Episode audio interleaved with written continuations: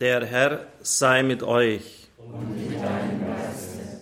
Aus dem heiligen Evangelium nach Johannes. Ehre sei dir, o Herr. In jener Zeit sprach Jesus zu seinen Jüngern, das ist mein Gebot, liebt einander, so wie ich euch geliebt habe. Es gibt keine größere Liebe, als wenn einer sein Leben für seine Freunde hingibt. Ihr seid meine Freunde, wenn ihr tut, was ich euch auftrage. Ich nenne euch nicht mehr Knechte, denn der Knecht weiß nicht, was sein Herr tut. Vielmehr habe ich euch Freunde genannt, denn ich habe euch alles mitgeteilt, was ich von meinem Vater gehört habe. Nicht ihr habt mich erwählt, sondern ich habe euch erwählt. Und dazu bestimmt, dass ihr euch aufmacht und Frucht bringt und dass eure Frucht bleibt. Dann wird euch der Vater alles geben, um was ihr ihn in meinem Namen bittet. Dies trage ich euch auf, liebt einander. Evangelium unseres Herrn Jesus Christus. Lob sei dir, Christus.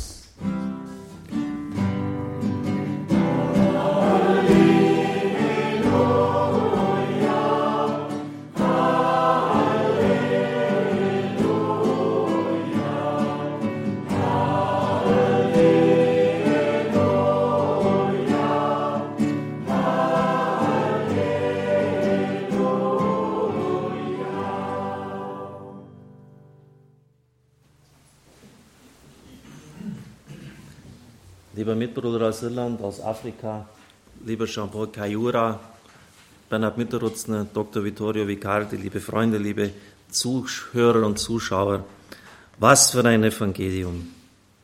Es gibt keine größere Liebe, als wenn einer sein Leben für seine Freunde hingibt. Wir denken an Gestalten wie Maximilian Kolbe, der sein Leben für den Bruder gegeben hat, aber wie viele Tode ist der Mann vorher schon gestorben? Wie sehr hat er sich eingeübt in dieses Hergeben, in dieses Schenken der eigenen Person? Und in wie vielen Beispielen der Weltliteratur kommt das vor und wie romantisch ist das oft? Äh, denken Sie an Titanic, äh, den Untergang der Titanic, wo da äh, die Kate Winslet spielt mit dem Leonardo DiCaprio und wo sie das rettende die rettende Planke von ihm erhält und er damit in den Tod geht, wie das so dargestellt wie dann so in das Dunkle hinuntersinkt, er stirbt, sie darf leben. Oder denken Sie an, an Abraham, ich werde das jetzt anschließend auch erläutern, wo er das Wort gehört hat, gib mir deinen Sohn. Das Liebste, was du hast, und ich kann Ihnen sagen, das war eine Entdeckung, als ich mich mit der Abrahams-Geschichte ein bisschen näher auseinandergesetzt habe. Das konnte er nur deshalb tun, weil er das sein Leben lang eingeübt hat, das Hergeben. Und dann, wenn man durch diese Schuhe hindurchgegangen ist, kann man auch alles geben, wenn es mal so weit ist. Martys, griechisch heißt auf Deutsch Zeuge, Zeuge bis zum Letzten. Sie hielten ihr Leben nicht fest bis hinein in den Tod. Das lesen wir so immer im Brevier, im Stundengebet, also irgendwie so ganz schön. Aber wir bedenken gar nicht, was das heißt wirklich restlos alles herzugeben. Im Vergleich dazu haben sie doch irgendwie komfortabel, weil die wenigsten von uns werden wahrscheinlich je in so eine Situation kommen, wo es, wo es wirklich Leben für Leben geht. Und dann sagt Christus, aber wenn du das tust, wenn, wenn dein Leben äh, für das des anderen steht, das ist das Höchste, mehr kannst du nicht tun.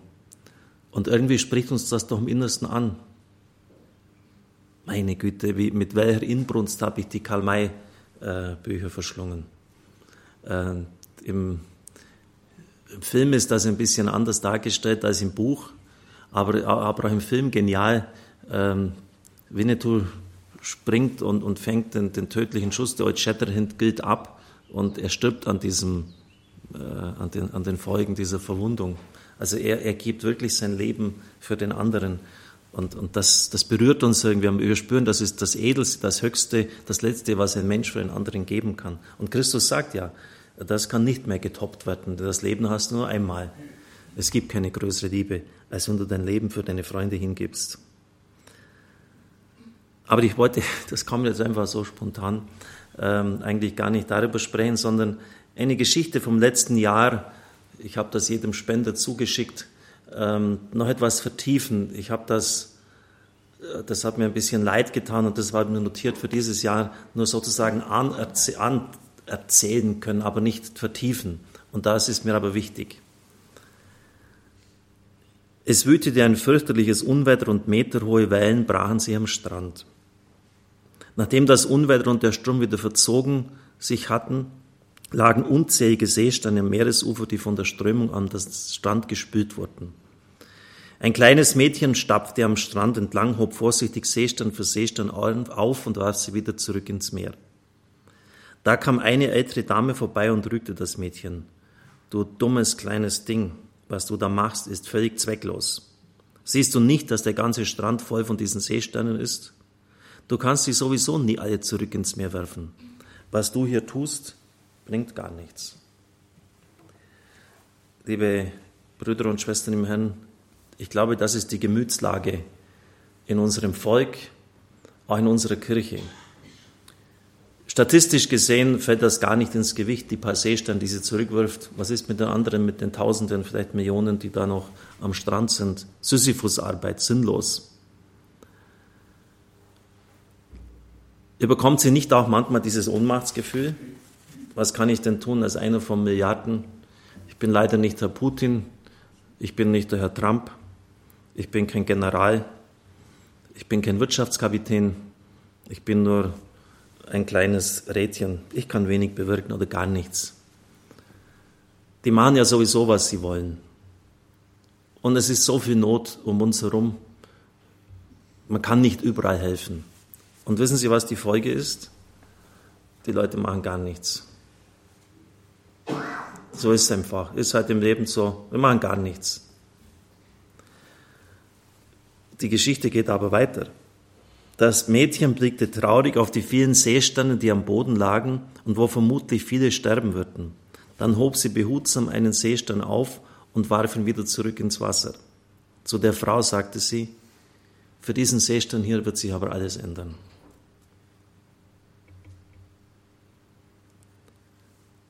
Für diesen Seestern hier wird sich aber alles ändern. Und sie warf ihn zurück ins Meer und gab ihm das Leben zurück. Mutter Teresa wurde oft mit der Anfrage konfrontiert, was denn das Tun in diesem Sterbehaus schon positiv bewirken, bewirken würde. Indien ist ein riesiges Land, mehr als doppelt so groß wie Europa, schon von der Einwohnerzahl her, von der Größe her. Nicht einmal in der Stadt Kalkutta konnte sie das Leid ansatzweise lindern. Und die Wirtschaftsprofessoren, die Ethiker sagen, man müsste das System ändern, man müsste grundsätzlich etwas äh, anders machen im Denken der Leute, äh, andere soziale Systeme kreieren und so weiter. Und Mutter Teresa pflegte dann immer zu sagen, tun Sie das, ändern Sie das System, bis dahin mache ich die Arbeit für die Armen. Und dann hatte sie in einem ihrer Häuser folgenden Spruch, es ist vielleicht nur ein Tropfen im Wasser, aber das Meer wird danach nicht mehr dasselbe sein durch ihr Tun. Und genau diesen Satz hat Papst Franziskus zitiert, also von Lesbos, ein paar muslimische Flüchtlingsfamilien von dieser Flüchtlingsinsel in den Vatikan geholt hat. Es sind Hunderttausende, es sind Millionen auf der Flucht. Was soll das? Jetzt die zwei, drei Familien dort, äh, denen zu helfen. Was ist mit den anderen? So denken wir. Und der Papst hat sich damals so gerechtfertigt, aufgenommen zu werden ist kein Privileg. Wir sind alle Kinder Gottes. Was ich getan habe, war nur eine kleine Geste. Aber genau diese kleinen Dinge müssen wir Tag für Tag tun. Genau diese kleinen Dinge müssen wir Tag für Tag tun. Oder ich denke auch an Jean Vanier mit seiner Gemeinschaft der Arche. Sie haben ja vielleicht mitbekommen, dass einer der meistgelesenen geistlichen Autoren unserer Tage, den ich auch persönlich sehr schätze, Henry Naun, in sie eingetreten ist. Es handelt sich um eine Gemeinschaft von Gesunden, die mit Behinderten zusammenleben, also die ihr Leben im Dienst an diesen Menschen einsetzen. Wie klein ist die Arche, schreibt er. Die paar hundert Behinderten, die auf der ganzen Welt in den Zentren der Arche betreut werden, scheinen eine winzige, unbedeutende Gruppe zu sein, wenn man die unzähligen Behinderten denkt, die ohne angemessene Betreuung bleiben. Statistisch gesehen fällt die Arche kaum in das Gewicht. Und trotzdem geschieht durch die Arche etwas vor Gott. Und dem möchte ich mit Ihnen, liebe Brüder und Schwestern im Herrn, ein bisschen nachspüren. Was geschieht denn da vor Gott? Was geschieht denn etwa auch mit dem jüdischen Sprichwort, wenn du ein Leben rettest, rettest du die ganze Welt? Entschuldigung, haben wir es hier mit dem Prinzip der Homöopathie zu tun, wo, wo ein Tropfen ins Meer hineingeworfen wird und das ganze Meer wird dann anders? Was für eine verrückte Logik steht denn da dahinter? Was sind denn das für kryptische, für geheimnisvolle Sätze? Was soll sich, warum soll denn das Meer anders werden? Warum geschieht denn hier etwas von Gott her? Es geschieht etwas von Gott her, liebe Brüder und Schwestern im Herrn, weil es ein prophetisches Zeichen ist. Es ist ein prophetisches Zeichen, es ist die Vorwegnahme der Herrschaft Gottes, die Vorwegnahme dessen, wie es einmal bei Gott sein wird. Nämlich, dass dort die Armen nicht wie Dreck auf der Straße herumliegen und dass Gott in seiner Liebe sie überschütten wird. Und das ist nicht einfach nur irgendwie ein theoretisches Konstrukt. Ich sage Ihnen, das ist für meine Mitbrüder und für mich ein überlebensnotwendiges Denken. Ich war jetzt mit den Mitbrüdern beieinander, 12.000, 15.000, wer hat noch mehr zu bieten? 20.000 Katholiken, 4, 7, 8, 10 Pfarreien, wer hat noch mehr zu bieten? Wie sollen wir das denn schaffen? Und dann, wenn man ins Krankenhaus geht, die Listen der Leute werden heute kaum noch rausgerückt, aber wenn man sie bekommt, hat man eine Latte vor sich, dass man den ganzen Tag die Leute besuchen müsste. Da kann man wahnsinnig werden. Oder ich sage mir, ich besuche jetzt halt in der Zeit, die mir möglich ist, ich muss ja wieder zurück in die Pfarrei, die Leute, die ich besuchen kann. Das tue ich. Es werden nicht alle sein, aber es ist ein prophetisches Zeichen. Es zeigt meinen Willen, es zeigt meine Präsenz bei den Kranken. Und vergessen wir nicht, Christus hat ja auch nicht alle geheilt. Auch Palästina, trotz der vielen Heilungen, ist danach ein Armenhaus, ein Siechenhaus, ein Krankenhaus geblieben. Trotz der vielen Heilungen. Es geht um ein prophetisches Zeichen. Es geht darum, dass wir den Leuten und uns auch selber zeigen, man kann es anders machen. Man kann es besser machen. Und wehe, ich sage Ihnen wirklich, wehe, wir unterlassen dieses Zeichen. Und kommen Sie mir ja nicht mit der Ausrede, dass die wenigen nichts bewirken würden. Sodom und Gomorra würden heute noch stehen, wenn es dort zehn Gerechte gegeben hätte. Nur wegen der zehn Gerechten hätte Gott diese Stadt nicht im Feuer vernichtet. Nur wegen zehn Leuten. Und vielleicht besteht die Welt deshalb auch heute noch, weil es noch zehn Gerechte gibt, die trotz allen Unkenrufen die Hände zu Gott im Gebet erheben und für ihre Brüder und Schwestern eintreten, von denen viele so unendlich weit verloren sind. Bridge McKenna hat es mir gesagt, das ist dein Job, mein Freund. Sie hat ein prophetisches Bild und ich teile es Ihnen mit. Der prophetische Auftrag von Radio Horeb besteht darin, dass du wie Christus an das Grab von Lazarus trittst und die Leute aus ihrem geistigen Tod herausrufst. Boah, das war ein Satz. Sie hat wirklich die Gabe der Prophetie. Leute, die schon in geistigen Verwesung übergehen. Denken Sie an das Kleines vom verlorenen Sohn. Dein Bruder war tot, er lebt wieder. Der stand pumpel gesund vor uns, aber aufgrund seiner unzüchtigen Lebensweise, seiner Ausschweifung, war der Mann geistig tot. Der war mehr tot als lebend. Und es ist deine Aufgabe, diesen Leuten das Leben zurückzugeben liebe Brüder und Schwestern im Herrn. Und das andere Bild, da habe ich mit Pater Kevin McScallen gesprochen, der hat gesagt, ich sehe einen gewaltigen Strom, der in eine unermessliche Wüste hineingeht. Und das sind die Herzen der Leute. Menschen, die ausgetrocknet sind, die keinen Sinn mehr haben im Leben, die nicht wissen, warum sie hier sind, warum sie ins Dasein gestoßen sind, was das alles soll. Es ist deine Aufgabe. Es ist die Aufgabe des Radios, es ist die Aufgabe deines Teams, Leben dort, wo der Tod ist, hineinzubringen, dass Wasser hinkommt und dass die Menschen wieder leben können. Liebe Brüder und Schwestern im Herrn, das ist eine sehr ernste Sache. Und wenn Christus die Apostel fragt, fünf Brote und zwei Fische, was ist das für so viele, sind, ist das genau unsere Thematik. 5000 Leute, die Frauen und Kinder gar nicht zugerechnet, insgesamt vielleicht 15.000. Fünf Brote, zwei Fische. Ja, Halleluja.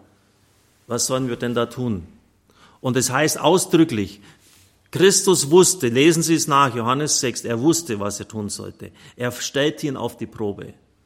Und er hatte diese Probe auch versemmeln können, er hätte versagen können, er hätte sagen können, ja, ist halt so, zu viel, leider, so wie wir es halt oft machen, kann man nichts tun, die Not ist halt nun mal so, Handy, die Hosentaschen, nichts tun. Und er hat einfach, einfach mal angefangen mit dem, was er hatte. Und da ist noch etwas ganz Entscheidendes dazwischen. Christus hat diese Brote und diese Fische gesegnet. Und dann hat es ausgeteilt und es hat für alle gereicht. Und nicht nur gereicht, es war Überfluss da. Denn das Zeichen Gottes ist immer der Überfluss. Er ist, er ist kein knickriger Gott. Und liebe Brüder und Schwestern im Herrn, ob es Ihnen passt oder nicht, Sie stehen auch vor dieser Probe. Ob Sie jetzt da sagen, ja, auf meine, auf meine paar Fische und meine paar Brote kommt es nicht an. Doch, es kommt darauf an. Und Gott wird Sie danach fragen. Und ich weiß ganz genau, wie viel wir jetzt, oder ziemlich genau, wie wir jetzt sind. Es sind Zehntausende, vielleicht sogar Hunderttausende, die uns zuhören. Und es kann mir keiner weismachen, dass er nicht 10, 20, 50 Euro, Sie sehen es ja hier, wenn Sie, wenn Sie Fernsehen haben, Sie stehen, Sie sehen, die, die Leute sind alle zu uns gekommen mit ihren leeren Händen. Äh, und lassen Sie mal erzählen, wie es in Irland abgegangen ist, was, wie, wie, die, wie die Tiere haben die gelitten in den letzten Monaten und Jahren. Aber sie stehen und, und sie brauchen unsere Hilfe und wir werden ihnen diese Hand nicht verweigern. Sie kennen vielleicht die Geschichte und das zum Abschluss mit dem Mann, der ein Talent bekommen hat und die anderen fünf oder zehn. Leider wird nicht berichtet, warum der Bursche ähm, auf Sicherheit ging und das Geld vergraben hatte. Aber man, man braucht nicht viel Psychologie, um sie erklären zu können, warum er das getan hat. Er hat sich gesagt, naja, der, schau die anderen und er hat zehn bekommen, der kann echt was. Verstehen Sie wieder dieses Denken? Ich mit meinem einen Talent, was soll ich denn schon tun? Das bewirkt doch nichts. Und er hat es vergraben. Und der Herr war sichtlich not amused über das Verhalten von ihm. Er war überhaupt nicht angetan. Er hat gesagt, du fauler, du schlechter Knecht. Du hättest dieses eine Talent nutzen sollen und müssen. Liebe Brüder und Schwestern im Herrn, das ist, genau darum geht es. Und ich habe jetzt, es war jetzt eine, ähm, eine lange Diskussion, wir werden eine Standpunktsendung benennen, da waren 15 Vorschläge da, Team Deutschland. Und ich habe es dann genannt, ein Bindestrich, eine Vision für Deutschland, eine Vision für unser Land. Das wollten die meisten eher nicht, aber ich bestehe darauf, weil ich weiß, wie die Leute bedrückt sind, traurig sind, weil, es überall, weil wir überall mit fünf Rückwärtsgängen und einem Vorwärtsgang unterwegs sind in unserer Kirche. Überall nur negative Zahlen, Vereine, die geschlossen werden. Schlüssel rum, ab in sieben von neun Kirchen, hat mir unser früherer Geschäftsführer gesagt. Die, die Zahl der Gottesdienstbesucher geht zurück, die Zahl der Priesterberufungen auf, auf historischem Tiefstand. Und das hinterlässt eine Situation der Resignation bei unseren Leuten. Wir brauchen eine Vision. Und wir haben eine Vision. Nicht, weil wir sie haben, sondern weil sie Gott uns mit diesem Radio geschenkt hat. Aber dazu brauchen wir wirklich jeden.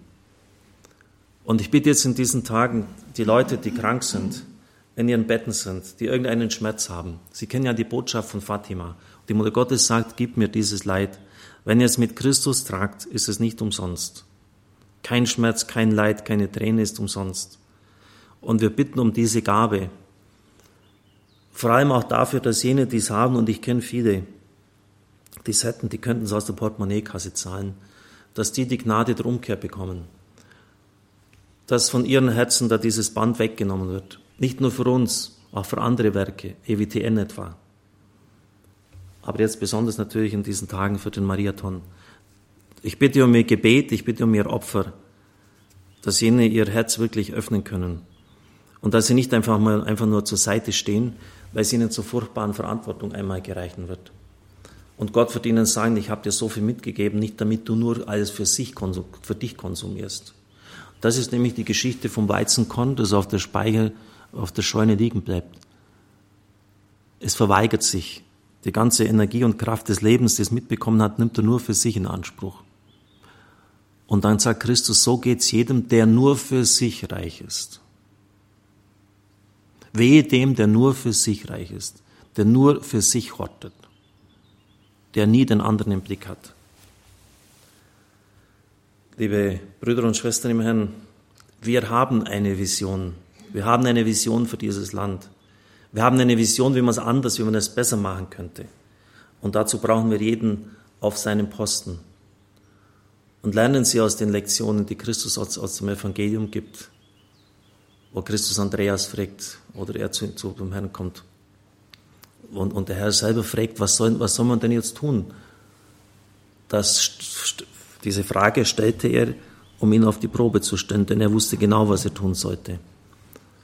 Und ich bete um die Gnade, dass Sie diese Probe bestehen. Amen.